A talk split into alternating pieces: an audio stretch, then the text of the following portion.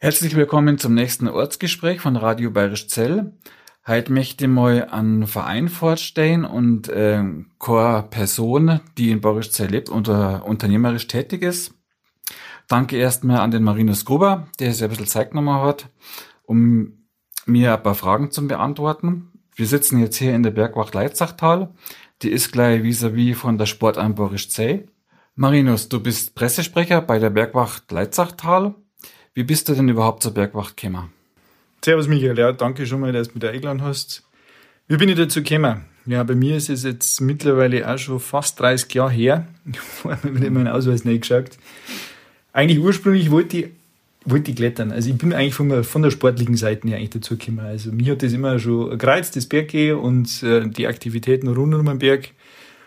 Und ähm, ja, hat damals halt einfach auch einige gegeben, Schulkameraden, ähnliche, die mit mir äh, da auch äh, gleich Interessen gehabt haben. Und dann hat man sie gefunden in der Bergwacht. Das war damals eigentlich so ein bisschen der Anlauf für die Leute.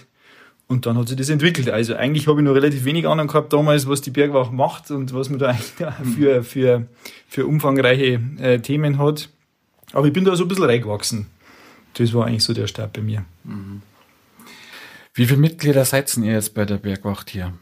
Ja, also wir haben grob 50 Leute, sage ich jetzt mal. Das ist jetzt der, der Mannschaftsteil, den wir bei uns äh, als aktive Mitglieder führen.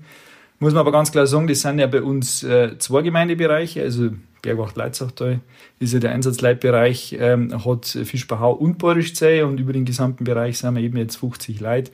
Wobei man ganz klar sagen muss, ähm, aktive äh, Bergwachtler muss man halt ein bisschen differenzierter sehen das sind jetzt die Leute, die alle mal Bergwachprüfung gemacht haben und natürlich auch äh, da sind, wenn Einsätze sind, wenn wir es äh, brauchen. Aber es gibt halt verschiedene Abstufungen mittlerweile. Die Ausbildungen werden immer umfangreicher und somit auch der Ausbildungsstand.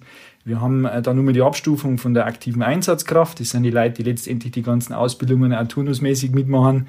Das wären jetzt so grob 30 Leute, ich schätze ich mal, so 20 bis 30 Leute. Und dann gibt's nun mal sage mal, einen Kern von Leuten, die ähm, auch wirklich alle Ausbildungen haben, die auch mit alle Rettungsmittel sozusagen äh, zusammenhängen, also speziell Hubschrauber ähm, und solche Themen äh, sind nun mal äh, gesondert äh, von der Ausbildung her zum Seng und auch von der regelmäßigen Ausbildung her. Und da wären es jetzt, ich schätze mal so zehn Leute sein, die wirklich auch alles machen dürfen, in Anführungsstrichen, also die jedes Rettungsmittel nutzen dürfen und auch jede Art von, von, von Einsatz eigentlich äh, machen können. Mhm. Habt ihr also sowas wie passive Mitglieder, also äh, Mitglieder, die halt einfach im Hintergrund praktisch das Ganze finanziell unterstützen? Ja, also wir haben natürlich auch passive Mitglieder. Es gibt äh, Leute, die halt einfach, ähm, erstens gibt es auch Spender, sage ich jetzt mal, auch das ist natürlich zu nennen, ist ein wichtiger Part. Aber von diesen 50 Leuten äh, sind halt auch Leute dabei, die im Endeffekt jetzt äh, mehr so administrative Aufgaben machen. Wir haben da Leute, die sich wirklich ähm, extrem Zeit aufopfernd um unsere Wache kümmern oder einfach die ganzen äh, Abläufe einfach am, am, am Laufen erhalten. Ähm, mehr oder weniger sind es halt Leute, die halt nicht mehr so aktiv jetzt direkt in der Rettung beteiligt sind. Aber man kann sich vorstellen, es ist relativ aufwendig, äh, dass man das Ganze ähm, wirklich äh, am Laufen hält. Und ähm, das ist ein wichtiger, ein wichtiger Stock äh, von Leid, die letztendlich doch mit, mit dabei sind. Mhm. Wie finanziert ihr jetzt euch? Grundsätzlich ist das Ganze ja ehrenamtlich. Also wir haben ja äh, so ähm, selber keine äh, Ausgaben in, an, insofern für, für die Leute. Es geht eigentlich um die Finanzierung jetzt vom, von, vom Gebäude, von den Fahrzeugen und von den ganzen Ausrüstungsgegenstände. Und letztendlich sind ja wir äh, Teil von der Bergwacht Bayern im Roten Kreuz. Das heißt, wir sind in dieser Oberorganisation ähm, integriert und werden letztendlich auch von dieser Organisation äh, finanziert. Also wir kriegen äh, Gelder letztendlich äh, von, ähm, von der Bergwacht äh, Bayern äh, und die finanziert sie letztendlich aus drei Säulen. Äh, einerseits ist die staatliche Unterstützung, weil wir halt den Auftrag haben, letztendlich die Rettung im unwegsamen Gelände zu machen. Da ist natürlich auch die Staatsbeteiligung bezüglich der Finanzierung dabei. Dann haben wir natürlich den, den Part die wir kriegen äh, durch die Rettung, ähm, werden ähm, letztendlich auch Rechnungen äh, bezüglich der Krankenkassen geschrieben. Das ist was, was natürlich zur Bergwacht Bayern dann fließt. Und dann gibt es natürlich noch den Spendenanteil. Also das sind ungefähr diese drei Säulen. Das kriegt dann letztendlich alles die Oberorganisation und die verteilt die Gelder dann. Wir haben dann einen gewissen Anteil davon. Das ist dementsprechend verschiedene Faktoren führen da zu diesen Verteilungsschlüsseln. Letztendlich kriegen wir dann einfach äh, Geld von der, von der Bergwacht Bayern Organisation und mit diesen äh, finanziellen Mitteln können wir dann äh, die Gerätschaften und die Ausrüstungsgegenstände einfach finanzieren. Mhm. Die Arbeiten von der Bergwacht, da kennt man aus diversen äh, Fernsehserien. Da wird das meistens ziemlich, ja, sehr abenteuerlich beschrieben. Was sind denn eure Kernaufgaben? Also wie ich schon gesagt habe, die eigentliche Kernaufgabe ist kurz zusammengefasst eigentlich die Rettung äh, von Personen im unwegsamen Gelände. Das heißt, überall, wo eigentlich keine Asphaltstraße mehr hinführt und es ist ein Notfall, ähm, das ist eigentlich unser ureigenster, ähm, sage ich mal, Aufgabenbereich.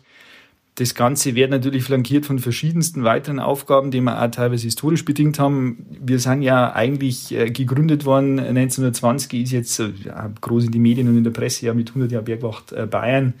Ähm, das war ja 1920 in Richtung nur Naturschutz und Sicherheitswacht. Also eigentlich der Naturschutzgedanke war einer der Gründungsgedanken. Das ist auch immer noch fester Bestandteil bei uns. Ähm, und natürlich ähm, haben wir natürlich auch äh, nur Aufgaben, wenn es jetzt um Katastrophenschutz oder ähnliches geht. Also wir werden da letztendlich äh, bei verschiedensten Bereichen als Organisation mit berücksichtigt und eingesetzt. Aber unsere Kernaufgabe ist ganz klar eigentlich das Retten im unwegsamen Gelände.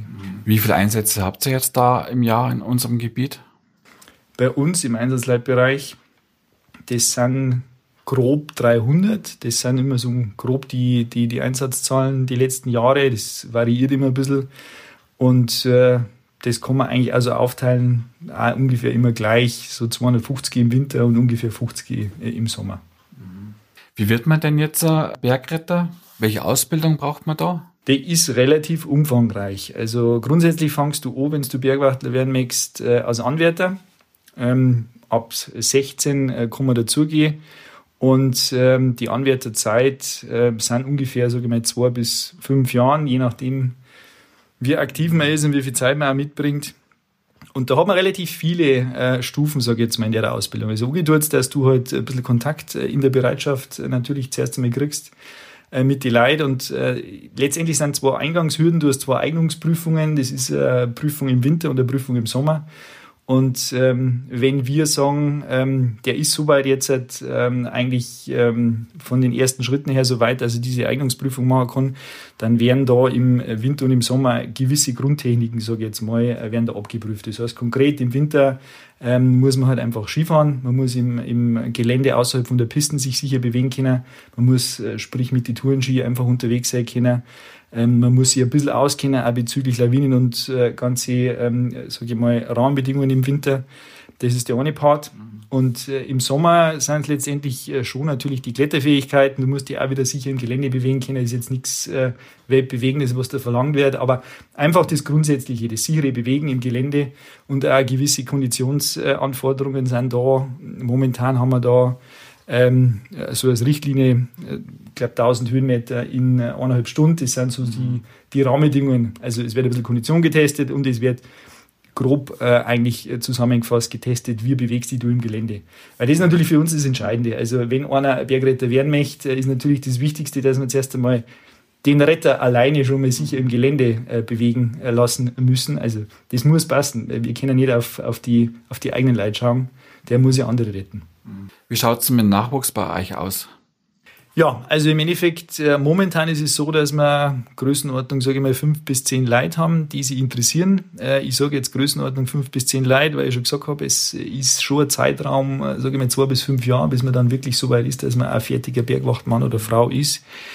Ähm, und wir haben da ein paar sehr Engagierte dabei. Was mich besonders gefreut ist, dass wirklich mittlerweile viele Damen sind, in Anführungsstrichen viele Damen, weil das ist in der Bergwacht lange so ein Thema gewesen.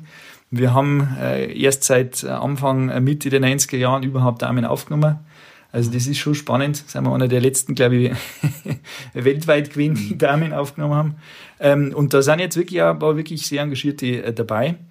Ähm, wir haben, wie schon gesagt, Größenordnung fünf Leute. Äh, zwei habe ich jetzt, die jetzt kurz vor der Eignungsprüfung stehen und zwei habe ich, die ähm, Richtung Sommerprüfung gehen.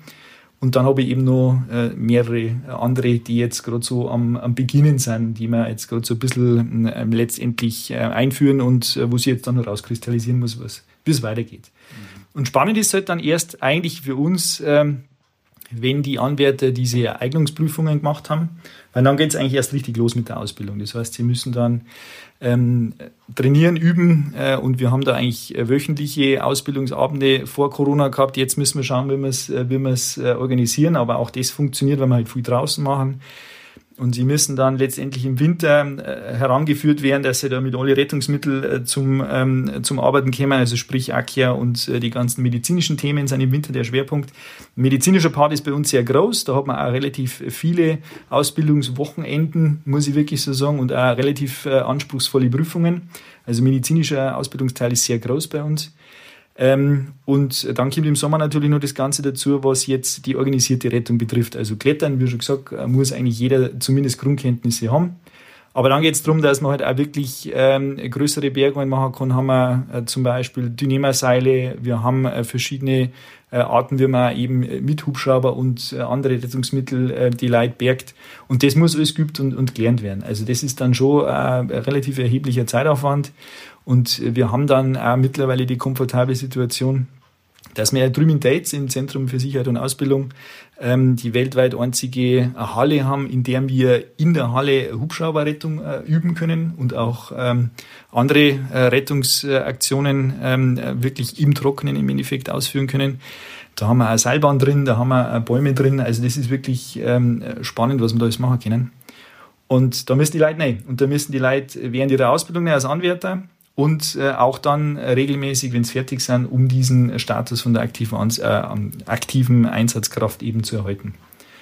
Und erst wenn sie das alles haben, also wenn sie diese ganzen letztendlich Ausbildungselemente haben, müssen sie dann eine Sommerprüfung machen, müssen sie eine Winterprüfung machen. Ähm, und äh, zusätzlich haben wir dann nochmal einen Naturschutzteil, also auch äh, der Naturschutz, einer der Gründungsgründe ja, mhm. ist auch nochmal so präsent, dass wir da einen extrigen äh, Prüfungsteil haben. Dann kommt noch die Prüfung eben speziell für die Luftrettung dazu. Und erst dann bist du fertiger Bergwachtmann oder Frau. Ab wann kommen wir den anfangen? 16. Also bei uns ist jetzt 16. Theoretisch gibt es auch die Möglichkeit, also mit Jugendgruppenarbeit haben wir jetzt nicht, weil einfach äh, A, der, der Zulauf da so nicht da ist und auch die Infrastruktur bei uns nicht vorhanden ist. Deswegen kann man grundsätzlich sagen, ab 16 kannst du offiziell bei uns dazugehen. Mhm. Und wie schnell man dann fertig wird, kann man dann mehr oder weniger selber bestimmen, indem man das halt entsprechend dann der Freizeit so einplant, oder? So ist es. Also das ist, hängt äh, im großen Teil eigentlich dann von einem selber ab. Also Minimum, sage ich mal, sind die zwei Jahre. Also das ist eigentlich so die Zeitspanne, die man mindestens braucht, allein schon mal um diese ganzen Prüfungsteile zu absolvieren. Ähm, und äh, ja, aber man muss das nicht äh, auf Biegen und Brechen in zwei Jahren machen. Also das ist jetzt, sage ich mal, der Zeitraum, deswegen sage ich immer diese zwei bis fünf Jahre. Das ist so der Zeitraum, der normal ist. Gibt es irgendwelche Vorgaben, wie viele Stunden dann da absolviert werden müssen, bis man von einer Prüfung zur nächsten kommt? Zwischen die Prüfungen nicht. Ähm, du hast letztendlich diese zwei Eignungsprüfungen, die Basis sind für alles andere. Die muss man jetzt erst einmal schaffen, dass man überhaupt die anderen äh, Teile äh, machen kann. Und dann hat man eigentlich von den Stunden her eigentlich nur eine Vorgabe bezüglich der medizinischen Ausbildung. Das ist eine ganz klare Vorgabe. Ähm, da muss man den Komplettstundenumfang äh, absolvieren, dass man da die Prüfung machen kann. Alles andere ist letztendlich dann im Ermessen von der Bereitschaft oder halt von uns, von den Ausbildern. Wenn letztendlich die Leute dann so weit sind, dann können wir die äh, zu den Prüfungen schicken. Mhm. Wie viele Stunden sind dann diese Medizinerprüfung, die man absolvieren muss? Die Prüfung selber ist, glaube ich, bloß ein Tag, aber du hast ich müsste nachschauen, fünf, sechs Wochenenden, wo du wirklich äh, präsent sein musst mhm. für die Ausbildung. Und das ist der Umfang, den du da mindestens investieren musst, dass du überhaupt dann die Prüfung machen darfst. Gibt es dann bei euch Leute, die dann auch eventuell hauptamtlich in, in Rettungsdienste eingängen? Also das Kind ist zum Beispiel beim Roten Kreuz, wo wir halt zu meiner Zeit zumindest das Zivi angefangen haben und ein paar hat es dann so gefallen, dass das, dass es dann hauptberuflich gemacht haben. Gibt es bei euch auch? Es gibt eine Handvoll, ich sage jetzt mal, äh, hauptberufliche Bergwachtler, also bei uns in der Bereitschaft nicht. Aber ähm, das ist jetzt wieder die, die, die Organisationen drüber. Also wir haben, bei uns haben wir ja da sogar eine Regionalgeschäftsstelle, also wir haben einen Teil von der Regionalgeschäftsstelle bei uns ja im Gebäude, im hinteren Teil. Mhm. Ähm, ist von der Region Hochland ähm, und da haben wir zum Beispiel jemanden drin, der hauptamtlich ähm, der das führt. Ähm, der ist jetzt nicht aus Borischzell, der ist aus Oberaudorf, mhm. aber das ist jetzt zum Beispiel einer, der, der das als Beruf macht. Und in Dates drüben bei uns in der Zentrale haben wir natürlich auch Hauptamtliche. Ähm, ich schätze mal, dass das eben ähm, um die 30 Leute sind, was wir da äh, haben. Da kann man sicher äh, auf der Bergbach Bayern Seite Näheres nachlesen. Das ist ungefähr so der, der, der, äh, der Stock, was wir dann Hauptamtlichen haben. Insgesamt, glaube ich, sind wir 5000 äh, Bergretter in, in Bayern. Da sieht man schon, wie das Verhältnis ist. Also es sind wirklich bloß eine Handvoll, die das äh, letztendlich in der, in der Verwaltung oder besser gesagt hinten in der, in der Hauptorganisation äh, hauptamtlich machen die Masse ist ganz klar die ehrenamtlichen äh, Retter und wir bei uns äh, sind zu 100 Prozent ehrenamtlich. Jetzt sehe ich euch ja nicht nur im unwegsamen Gelände äh, rumfahren, sondern ich sehe euch auch bei Einsätzen im, im Ort, wo ihr Ersthelfer seid. Wie ist denn das entstanden? Ja, im Endeffekt äh, so grob vor 20 Jahren hat sich da die Idee entwickelt, dass man auch bei den Notfällen, sage ich mal, nicht im unwegsamen Gelände äh, vielleicht eine bessere Lösung findet. Es war immer schon so, dass ähm, wenn irgendwo bei uns im Gemeindegebiet ähm, irgendein Notfall war, aufgrund der langen Rettungsfristen, sage ich jetzt mal, oder Zeiten, bis der Rettungswagen bei uns da ist, so muss ich sagen, ähm, sind wir natürlich auch bei sowas hingefahren, wenn wir da waren. Also wenn wir sowieso Bereitschaftsdienst hatten, äh, ist natürlich immer wieder vorgekommen, dass wir auch zum Verkehrsunfall oder irgendwo zum häuslichen Notfall gekommen sind. Und vor 20 Jahren war da die Idee, ähm, dass man das vielleicht ein bisschen äh, professionalisiert oder zumindest so zusammenfasst, dass das ein bisschen mehr ähm, einen Hintergrund hat. Und äh, da haben sie dann eben ein paar zusammengeschlossen, die letztendlich diesen Ersthelfer vor Ort äh, gegründet haben. Das ist ein eigenständiger Verein. Also der ist komplett unabhängig eigentlich äh, auch von der Finanzierung her. Das ist ein rein spendenbasierter Verein. Mhm.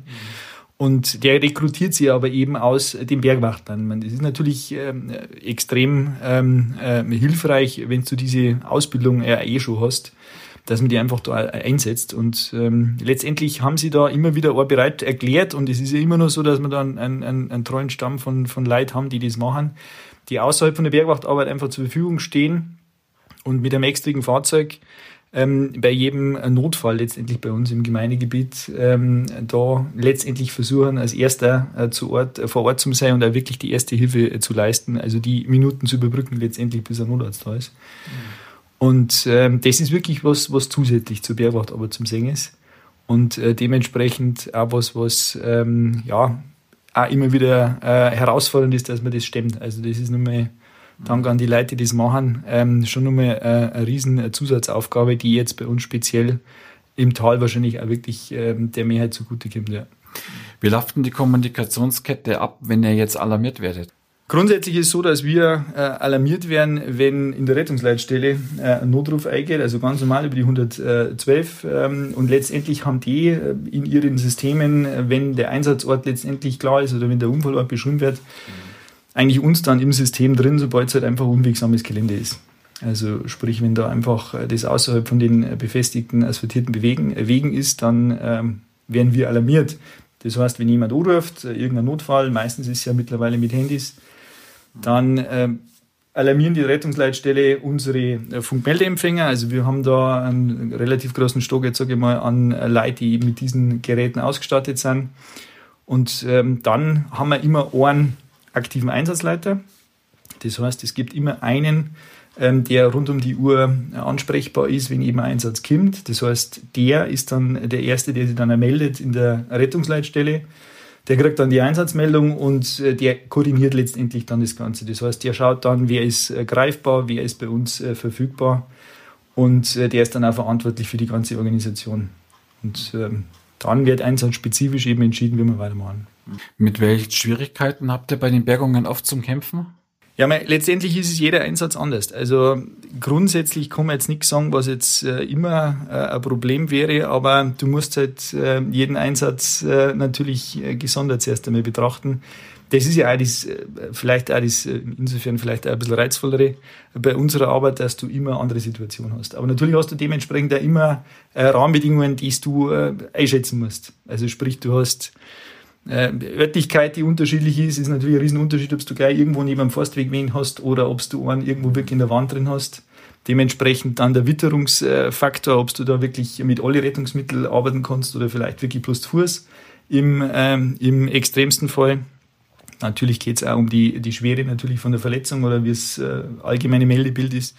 Also man kann jetzt nicht sagen, dass man irgendwas äh, grundsätzlich hat. Man kann vielleicht davon sprechen, dass man ähm, immer natürlich das Thema haben, wir brauchen eigentlich die Leute. Also du brauchst halt immer die richtigen Leute zum richtigen Zeitpunkt und die sind nicht immer äh, zur Verfügung. Also das ist eigentlich eher das Schwierige an unserer Arbeit, dass man teilweise schon ein bisschen ein Anspruchsdenken äh, ähm, hat bei den Leuten. Es muss alles, sage ich mal, vielleicht vergleichbar wie in der Landrettung funktionieren, aber wir haben natürlich so viele Rahmenbedingungen und so viele Faktoren, äh, die uns da, äh, sage ich mal, auch Grenzen setzt.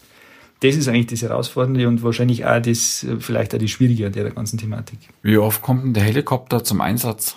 Wenn du jetzt das drauf ansprichst, Bezug auf den Gesamteinsatzumfang, äh, schätze ich mal, dass wir so im Bereich 10 Prozent liegen. Also ungefähr 10 Prozent der, der insgesamten Einsatzzahlen äh, werden wir wahrscheinlich mit dem Hubschrauber machen. Das ist wahrscheinlich so grob der, der, der Umfang. Ich habe jetzt keine genauen Zahlen, aber das, glaube ich, ist schon in der, der Art der Größen, äh, die, die Größenordnung. Welche Transportalternativen gibt es dann sonst noch außer den Helikopter?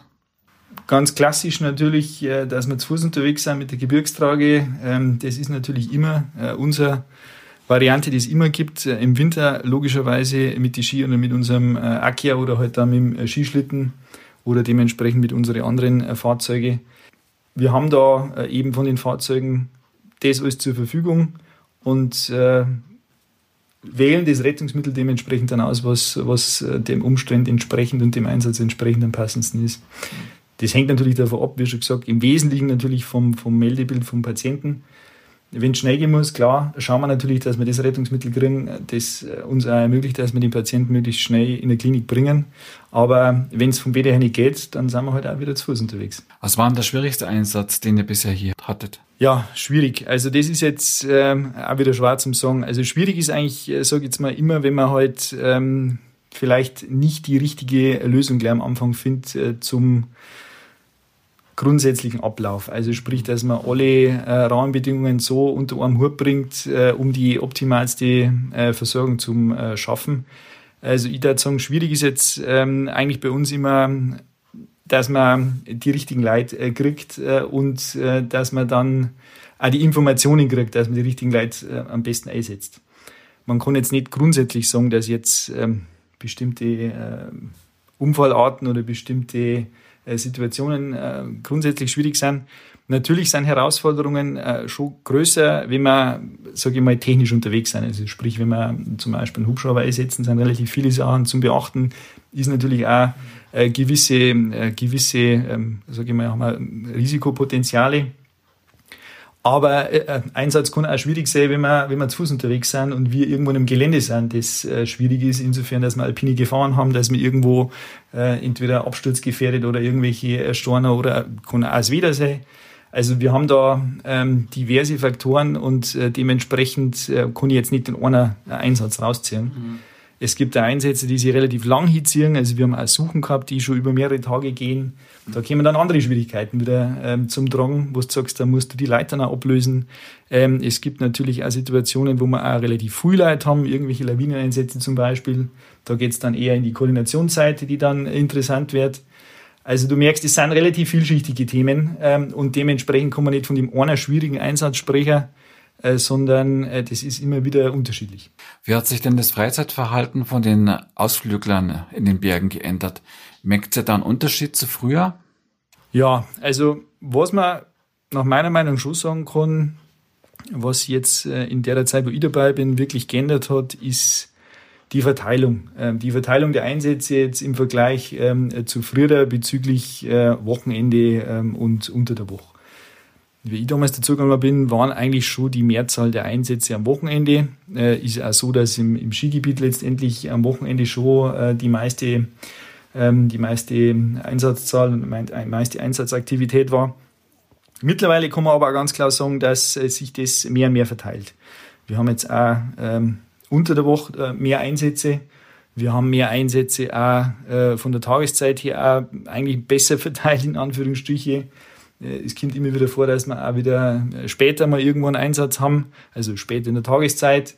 Das verändert sich. Also ich habe schon den Eindruck, dass die Leute erstens mobiler sind und spontaner sind.